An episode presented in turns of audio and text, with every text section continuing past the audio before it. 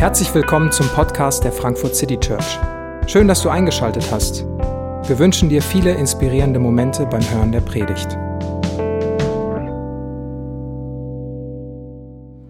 Ein herzliches Willkommen auch von meiner Seite. Ich heiße Franzi, ich bin eine der Pastoren hier in der Frankfurt City Church und ich freue mich, diesen Heiligabend-Gottesdienst mit euch gemeinsam zu feiern. Wir haben eingangs das Lied Tochter Zion ein Instrumentalstück gehört. Und Tochter Zion ist eine jüdische Metapher und steht für Jerusalem, die Hoffnung der, des jüdischen Volkes, dass einmal der König nach Jerusalem kommt. Und wir schauen uns heute eine Begegnung an in dieser Stadt, in Jerusalem, wo Jesus zum allerersten Mal nach Jerusalem kommt. Und diese Geschichte, die wir gerade auch gehört haben, ist in der Weihnachtsgeschichte gar nicht so eine ganz bekannte. Steht auch so am Ende, nachdem irgendwie so das ganze Brimborium mit den Engeln vorbei ist, ist sind ein paar Tage seit der Geburt vergangen und Jesus und Simeon begegnen einander. Und ich habe mich so gefragt, in der, in der Geschichte geht es viel um das Thema Staunen. Und ich habe mich gefragt, wann hast du das letzte Mal gestaunt? Warst ergriffen, überwältigt. Und ehrlich gesagt, mir ist so schnell selber gar kein Moment eingefallen. Wann war ich zum letzten Mal so richtig wieder ergriffen, überwältigt, hab gestaunt? Oft sieht man das ja bei Kindern. Erst heute Morgen durfte ich bei zwei Kindern dabei sein, die ihre ersten Geschenke auspacken durften. Und die haben so Rentierkostüme bekommen. Und dann sind diese, diese süßen Kinder mit ihren Rentierkostümen mit strahlenden Augen äh, rumge rumgerannt. Und ich dachte so, oh, wie, was für eine echte, pure Freude da über so Rentierkostüme ist. Aber Kinder in Rentierkostümen sind auch äh, sehr süß. Wir befinden uns jetzt in dieser, in dieser Geschichte, wo Simeon auf Jesus trifft.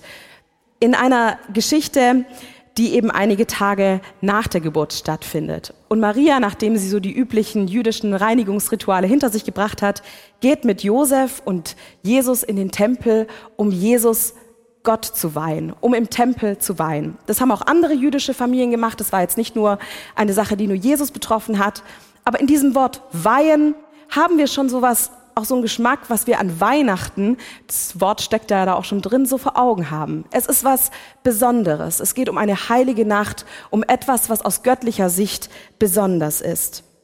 Jesus wird also als Baby in diesem Tempel geweiht und ich möchte euch mit hineinnehmen in diese Begegnung und zwar mit drei Punkten. Einmal das Warten auf Weihnachten und anhand von diesem Simeon, der darauf gewartet hatte, Jesus zu begegnen. Dann das Staunen über Weihnachten, weil Simeon über diese Begegnung mit Jesus staunte. Und dann auch die Erwartung nach Weihnachten. Was bedeutet es, dass Simeon nach vorne blickt? Über Simeon heißt es, dass er ein aufrichtiger Mann war. Er ist schon sehr alt gewesen. Er schaut auf einige Jahre seines Lebens zurück und etwas kennzeichnete sein Leben. Er hatte eine Verheißung bekommen, dass er nicht sterben wird, bevor er den Messias leibhaftig gesehen hat. Und ich kann mir so vorstellen, wie dieser Simeon älter wird. Er wird 30, er wird 40, er wird irgendwann 50, dann irgendwann gibt's eine Party zum 60. Er wird 70, 80, vielleicht ist er an die 100. Who knows? Er ist ein unscheinbarer Senior. Er ist jetzt nicht, er fällt jetzt nicht hochtrabend auf und er, er lebt mit Gott, er lebt ein frommes Leben, ein gläubiges Leben und er lebt mit dem Heiligen Geist. In kaum einem anderen Text der Bibel wird jemand mit so viel Attributen, die auf den Heiligen Geist sich beziehen, beschrieben wie dieser alte Herr in Lukas Kapitel 2. Er lebt mit dem Heiligen Geist, er schafft Raum in seinem Leben für diesen Heiligen Geist und das heißt, er wartete auf die Hilfe für Israel. Dieser Simeon lebt ein Leben mit dem Heiligen Geist und wartet. Und wir haben uns in den vergangenen Wochen in der Adventszeit, in den Adventspredigten mit Texten aus dem Johannesevangelium beschäftigt und die Aussagen angeguckt wie Euer Herz erschrecke nicht und eure Traurigkeit wird sich in Freude verwandeln. Oder wie du mich gesandt hast, so sende ich euch. Die gute Nachricht von Advent und die wir hier auch bei Simeon sehen, ist, dass Gott inmitten des Wartens dabei ist. dass er inmitten von älter werden, von den Sorgen, die damit vielleicht auch einhergehen, mit Ängsten, mit all den Dingen dürfen wir mit der Gegenwart Gottes rechnen. Er hat uns einen trostvollen Beistand, den Heiligen Geist, gegeben und der uns an die Wahrheit Gottes erinnert und inmitten von Stürmen Frieden und Freude und Klarheit schaffen kann. Und das Wort, das hier mit dem, mit Hilfe für Israel übersetzt wurde, ist kein anderes Wort als Trost. Und in manchen Übersetzungen heißt es auch, Simeon wartete auf den Trost für Israel. Ein Wort, das auch für den Heiligen Geist verwendet wird. Also Simeon, dieser alte Mann, erwartet auf den Messias und wird gleichzeitig vom Heiligen Geist in diesem Warten stets getröstet. Und das gilt nicht nur damals, das gilt für uns heute, dass wir in Wartezeiten ähm, diesen Trost haben dürfen, Gottes Trost erleben dürfen. Und er hatte diese Gewissheit, obwohl schon seit Generationen vor ihm auf den Messias gewartet wurde, hatte Simeon diese Gewissheit, ich werde nicht sterben, bevor ich den Messias wirklich erlebt habe. Und vielleicht hatte er so manchmal auch Zweifel und Fragen und sich gefragt, ob das noch wahr werden wird. Und ich habe mich so gefragt, wie warten wir? Warten wir in dieser Zuversicht, dass Gott da ist, dass Gott mit uns ist, dass er Hoffnung und Trost spendet? Ich kann für mich sagen, dass mein Warten nicht immer in dieser vertrauensvollen Nähe zu Gott passiert, nicht in dieser vertrauensvollen Nähe zu dem Geist Gottes. Und ich zweifelnd werde, wenn ich nicht sehe, was kommt. Und dann heißt es weiter in Vers 27, vom Geist geleitet war Simeon an jenem Tag in den Tempel gekommen. Simeon lebte nicht nur mit dem Heiligen Geist und war ein frommer Mann, sondern er schuf Raum in seinem Alltag auch auf so besonderes Reden Gottes zu hören. Er gab Raum, dass dieses Wunder, auf das er wartete, tatsächlich auch passieren kann. Und ich glaube, das ist so ein Geheimnis in der Weihnachtsgeschichte, dass Simeon Raum schafft. Und dieses Thema Raum zieht sich ja ein Stück weit durch die Weihnachtsgeschichte, weil sie beginnt damit, dass Josef und Maria keinen Raum finden für Jesus, damit er geboren wird. Und hier ist ein Simeon, der schafft Raum für das Wirken Gottes. Und dann passiert es, dass Simeon auch dieses Wunder erlebt. Er begegnet Jesus zu seiner Lebzeit. Und wir können dieses Staunen, was Simeon auch erlebt, das kann man nicht selber erzeugen. Wir können nicht etwas dazu tun, dass uns etwas berührt oder bewegt, dass wir angesprochen werden. Und wo ich vorher die Frage gestellt hat, während man vielleicht manchmal auf Kinder gerade noch sieht, okay, für die ist der Weihnachtszauber noch so richtig real, für uns irgendwie als Erwachsene manchmal weniger. Und vielleicht vermissen wir aber auch dieses Gefühl des Staunens manchmal. Oder erwarten vielleicht auch ein bestimmtes Gefühl, wie sich Weihnachten oder so eine Hochzeit auch anfühlen soll. Doch was uns als Menschen, egal wie verkopft oder egal wie analytisch wir sind, doch immer wieder auch ergreift, ist die Geburt eines Kindes. Irgendwie bringt uns das zum Staunen, wenn wir ein neugeborenes Kind erleben oder sogar eine Geburt erleben weil sich trotz aller Wissenschaftlichkeit und trotz aller Erklärungen, die es natürlich auch zu Geburten gibt, uns nicht so ganz erschließt, wie dieses Leben tatsächlich zustande kommt und wie dieses Leben nun in, unseren, in unserer Mitte ist. Und ich habe in der Predigtvorbereitung dieses Bild gefunden von Simeon, wie er dieses kleine Kind nun in seinen Händen halten darf und Jesus anblickt und ich finde, diese, dieses Licht, was so, was da so deutlich wird, macht diesen Moment fassbar, dass es hier nicht nur darum geht, dass Simeon berührt ist davon, dass es ein neugeborenes Kind ist und dass da ein neues Leben entsteht, sondern dass da was ganz Gewaltiges passiert. Und ich finde, dass dieses Bild die Emotion bei diesem alten Mann gut sichtbar macht. Da ist ein Bewegtsein, da ist ein Überwältigtsein er hält eine Erfüllung in seinen Händen. Und Simon hatte auf diesen Moment gewartet, sein Leben danach ausgerichtet, dafür Raum geschaffen, dass er diesen Moment auch erleben kann. Und dann lässt ihn dieser Anblick von Jesus erstaunliche Worte sagen.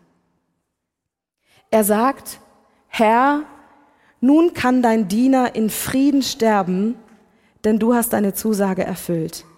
Mit eigenen Augen habe ich das Heil gesehen, das du für alle Völker bereitet hast. Ein Licht, das die Nationen erleuchtet und der Ruhm deines Volkes Israel.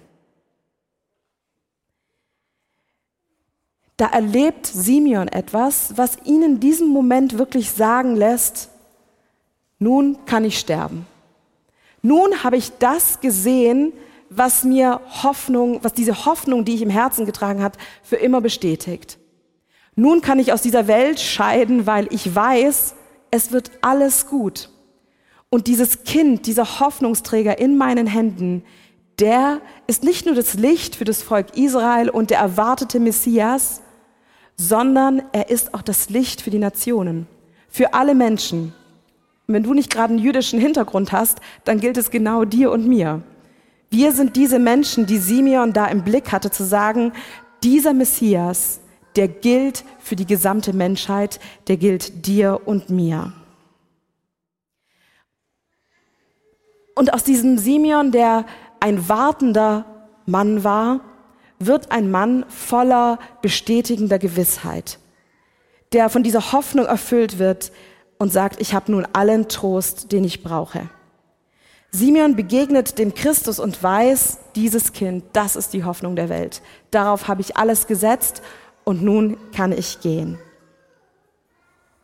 Wer Jesus begegnet, der gerät ins Staunen. Und das zieht sich durch die Weihnachtsgeschichte. Es sind die einfachen Menschen, die Jesus, die, die Jesus zuerst begegnen. Es sind die Hirten auf dem Feld, die bewegt werden, die ergriffen werden, die überwältigt werden von diesem himmlischen Chor. Es sind Josef und Maria, ein ganz unscheinbares Paar, das Jesus in diese Welt begleiten durfte. Und es sind Senioren wie Simeon und Hannah, die daraufhin den kleinen Jesus in ihren Händen halten dürfen. Wer Jesus begegnet, der wird erneuert, der wird in dieses Licht von Weihnachten mit hineingenommen, wie wir in der Weihnachtsgeschichte ganz vielfältig lesen dürfen. Dessen Leben wird hell. Dessen Leben erfährt nun diesen Frieden und diese Hoffnung, worauf Simeon gesetzt hatte. Und wer diesem Jesus begegnet, der kann in Frieden sterben. Weihnachten bedeutet, dass Gott uns ganz, ganz nahe kommt. Raum einnimmt und selbst da Raum einnimmt, wo wir ihn nicht geschaffen haben für ihn. Und er im Hier und Jetzt erfahrbar ist. Und manchmal fragen wir ja so, warum erlebe ich irgendwie Gott an Weihnachten nicht? Ne, irgendwie ist es offensichtlich, da ist ein Kind in der Krippe, aber warum spüre ich das nicht? Wo ist Gott an Weihnachten? Und die Antwort ist ja eigentlich so offensichtlich. Naja, es ist das Kind in der Krippe und das ist ja das Besondere an Weihnachten, dass Gott eben nicht einfach in diesem Glanz und Gloria in dem, in dem äh, Palast in Jerusalem einzieht, sondern das Besondere ist, dass er ganz einfach Mensch wird, ganz einfach als Kind geboren wird, sich verletzlich macht, sich schwach macht und Menschen anvertraut wird für die Fürsorge. Und die Frage ist eigentlich nicht, wo ist Gott an Weihnachten, sondern wo sind eigentlich wir? Wo sind eigentlich wir an Weihnachten, die wir die Adventszeit oft so voll und so beschäftigt gestalten? Wo sind wir an Weihnachten, wenn wir uns fragen, was müssen wir alles noch für heute Abend erledigen und was muss alles für die nächsten Tage noch gemacht werden? Und wie kann ich die Harmonie in meiner Familie herstellen, die gerade an Weihnachten manchmal eskaliert? Wo sind wir an Weihnachten? Staunen, wie ich gesagt habe, Staunen kann man nicht produzieren. Staunen kann man nicht herstellen. Aber Staunen ist ein tiefer Zustand von Aufmerksamkeit. Von Aufmerksamkeit und Selbstvergessenheit. Wenn ich staune, dann frage ich nicht, was gibt es sonst noch? Oder was, was fehlt mir gerade? Staunen ist ein Zustand von tiefer Aufmerksamkeit und Selbstvergessenheit. Und Staunen geht nur, wenn wir uns auf einen Moment einlassen, im Hier und Jetzt präsent sind. Ich habe vor, vor kurzem in einem, in einem Museum, es ist schon ein paar Monate her, jemanden ein bisschen beobachtet, der vor einem Gemälde stand. Und er stand da wirklich sehr, sehr lange. Und ich drehte eine ganze Runde durch, das, durch den oberen Flur und die Person stand immer noch da. Und sie schaute einfach auf dieses Gemälde. Und dann sah ich, wie irgendwie die, die Augen so feucht waren oder eine, eine Träne herunterlief. Und ich dachte so, wie lange steht diese Person vor diesem Kunstwerk und fängt irgendwann an, bewegt zu werden. Irgendwann hat dieses Kunstwerk sie ergriffen. Und ich glaube, so ist es auch manchmal mit Weihnachten, so ist es auch mit dieser Weihnachtsgeschichte. Sie erschließt sich nicht im schnellen Vorbeigehen. Sie eröffnet ihren Zauber und ihr Besonderes nicht, indem wir ganz kurz nur hinblicken, sondern genauso wie dieser Betrachter vor diesem Kunstwerk stand, berührt sie uns dann, wenn wir uns darauf einlassen, wenn wir uns Zeit nehmen, wenn wir Raum schaffen, wenn wir uns dahin begeben, nahe kommen und mal unser, unser kopfgetriebenes Dasein, unseren Analysemodus, unseren Was muss ich noch alles besorgen Modus mal ruhen lassen. Ich kann es nicht schaffen, dass mich die Weihnachtsgeschichte überwältigt. Das kann ich nicht. Ich kenne die seit 34 Jahren und meine auch, ich kenne sie wirklich auswendig. Aber prüft mich danach nicht. Aber ich meine irgendwie, okay, ich kenne doch irgendwie jeden Winkel dieser Weihnachtsgeschichte. Aber Staunen ist in allererster Linie ein überwältigt werden. Ein Staunen über etwas, das größer ist als ich, das ich nicht kontrollieren kann und mächtiger ist als das, was ich einfach nur sehe oder verstehe.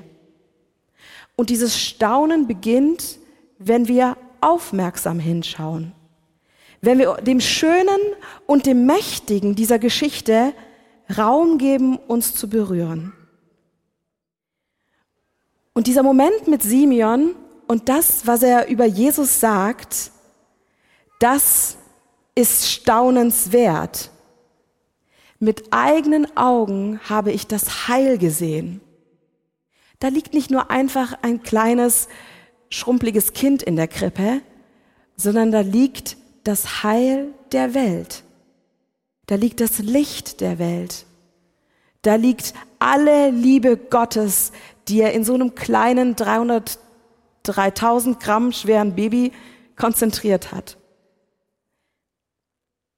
Da liegt das Licht der Welt in der Krippe. Und ich möchte dich einladen, in, in diesem Gottesdienst diesen Moment des Innehaltens zu nehmen, dieses Moment des Hinschauens, wer dieser Jesus ist, was er bedeutet, was er getan hat wozu er gekommen ist. Einladung ist diese Einladung zum Staunen, zum Anhalten bei diesem Kind in der Krippe, durch das uns eine gewaltige Zusage gegeben ist. In diesem staunenden Lobpreis von Simeon bricht dann eine andere Perspektive noch rein, die etwas weniger glanzvoll erscheint. Simeon bekommt in diesem Moment, wo er dieses Kind in, der, in den Händen hält, eine Art Vision auf, das, auf dieses Kind und die Mutter an seiner Seite. In Vers 34 heißt es, Simeon segnete sie und sagte zu Maria, der Mutter Jesu, er ist dazu bestimmt, dass viele in Israel an ihm zu Fall kommen und viele durch ihn aufgerichtet werden. Er wird ein Zeichen sein, dem widersprochen wird, so sehr, dass auch dir ein Schwert durch die Seele dringen wird. Aber dadurch wird bei vielen an den Tag kommen, was für Gedanken in ihren Herzen sind. Die Weihnachtsgeschichte, so glanzvoll wir sie doch oft verpacken, ist nicht nur Glanz und Gloria und Herrlichkeit, sondern sie beinhaltet auch Schmerzen.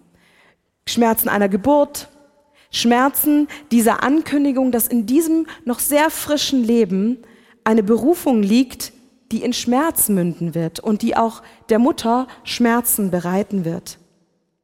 Was hier von Simeon ausgesagt wird, ist nichts nicht geringeres als die erste Ankündigung der Passion. Er wird ein Zeichen sein, dem widersprochen wird. Und diesem, dieser Widerspruch wird Jesus das Leben kosten und wird ihn zum Schluss ans Kreuz bringen. An Jesus werden sich die Geister scheiden. Es wird Leute geben, die werden ihm nachfolgen und in ihm den Messias erkennen. Und es wird Menschen geben, die werden ihn ans Kreuz nageln. Obwohl er gerade erst geboren ist, wirft Simeon diesen Blick voraus und stellt dieses Leben von Anfang an in den Schatten des Kreuzes. Aber nicht nur des Kreuzes, sondern auch die Erlösung und den Trost für alle, für, für Israel und die gesamte Welt, den es durch Jesus gibt, auch wenn es nicht, auch wenn es diese Erlösung nicht ohne Leiden geben wird. Und über 2000 Jahre später erleben wir Adventszeit ja immer ein bisschen in einer verwirrenden Zeitperspektive. Die erste Weihnachtsgeschichte, die macht ja Sinn, dass man auf Weihnachten sozusagen wirklich wartet und da Jesus geboren wird. Und wir erleben Adventszeit und Weihnachten oft mehr so wie so ein spannungsreicher Film, von dem wir aber ganz genau wissen, wie der verläuft wie der endet und wie es auch danach sogar weitergeht. Und wir wissen, die Adventszeit mündet in der Geburt Jesu und die Geburt in seinem Leben und sein Sterben und in drei Monaten feiern wir ja schon wieder Ostern, auch wenn ich jetzt keinen Stress machen will. Wir kennen die Story doch, denken wir vielleicht. Wir wissen doch, wie es ausgegangen ist. Und gleichzeitig schauen wir ja auf unser eigenes Leben noch nicht zurück. Wissen nicht, was die kommenden Jahrzehnte passiert können nicht kontrollieren, was der Morgen bringt.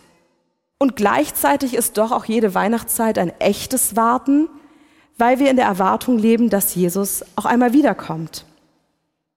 Und dieser Blick von Simeon nach vorne, der gilt auch für uns heute.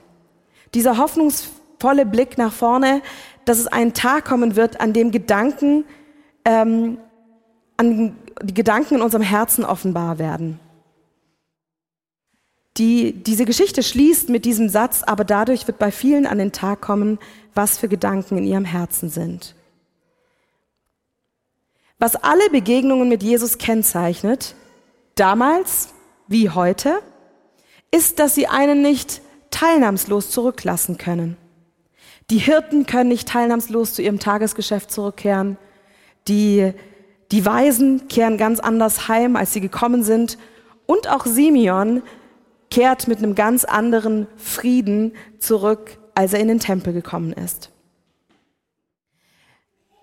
Gedanken in unserem Herzen, sie dürfen uns, sie dürfen uns daran erinnern, wie wir uns zu Jesus verhalten.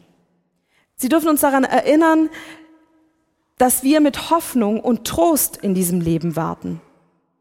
Wir warten mit der Zusage des trostvollen Beistands des Heiligen Geistes. Wir dürfen aber auch im Hier und Jetzt Gott begegnen und Raum, Raum dafür schaffen, dass wir neu staunen dürfen und bewegt werden. Und wir dürfen mit Hoffnung nach vorne blicken, weil Jesus nicht nur einmal gekommen ist, sondern auch gekommen ist, um zu bleiben und auch wiederkommt. Weihnachten bedeutet also nach wie vor ein Warten, ein Warten auf Jesus. Wir dürfen Weihnachten darin erleben, dass wir neu bewegt werden, neu staunen dürfen über dieses Licht der Welt. Und wir dürfen auch unsere eigenen Gedanken anschauen, was bedeutet das für uns? Und ich möchte dich zum Abschluss dieser Predigt fragen, was möchtest du an diesem Weihnachtsfest neu, neu vor Augen führen? Mit welchem Blick möchtest du auf dieses Kunstwerk Weihnachten schauen? Bei welchem Puzzleteil in diesem, in diesem Gemälde, in dieser Geschichte bleibt dein Blick haften? Wir können nicht teilnahmslos weggehen von der Krippe, denn Jesus macht den Unterschied. Und ich möchte dich ermutigen, dass du an diesem Weihnachtsfest ganz frohen Mutes weil der Retter geboren ist, von dieser Krippe weggehst, dass du ermutigt weggehst, dass du staunend weggehst, dass du dankend weggehst, anbetend weggehst.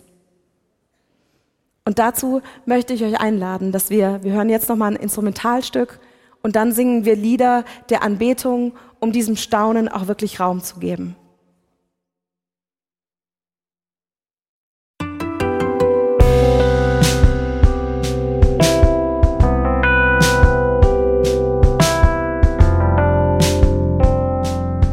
Wir hoffen, die Predigt hat dich inspiriert.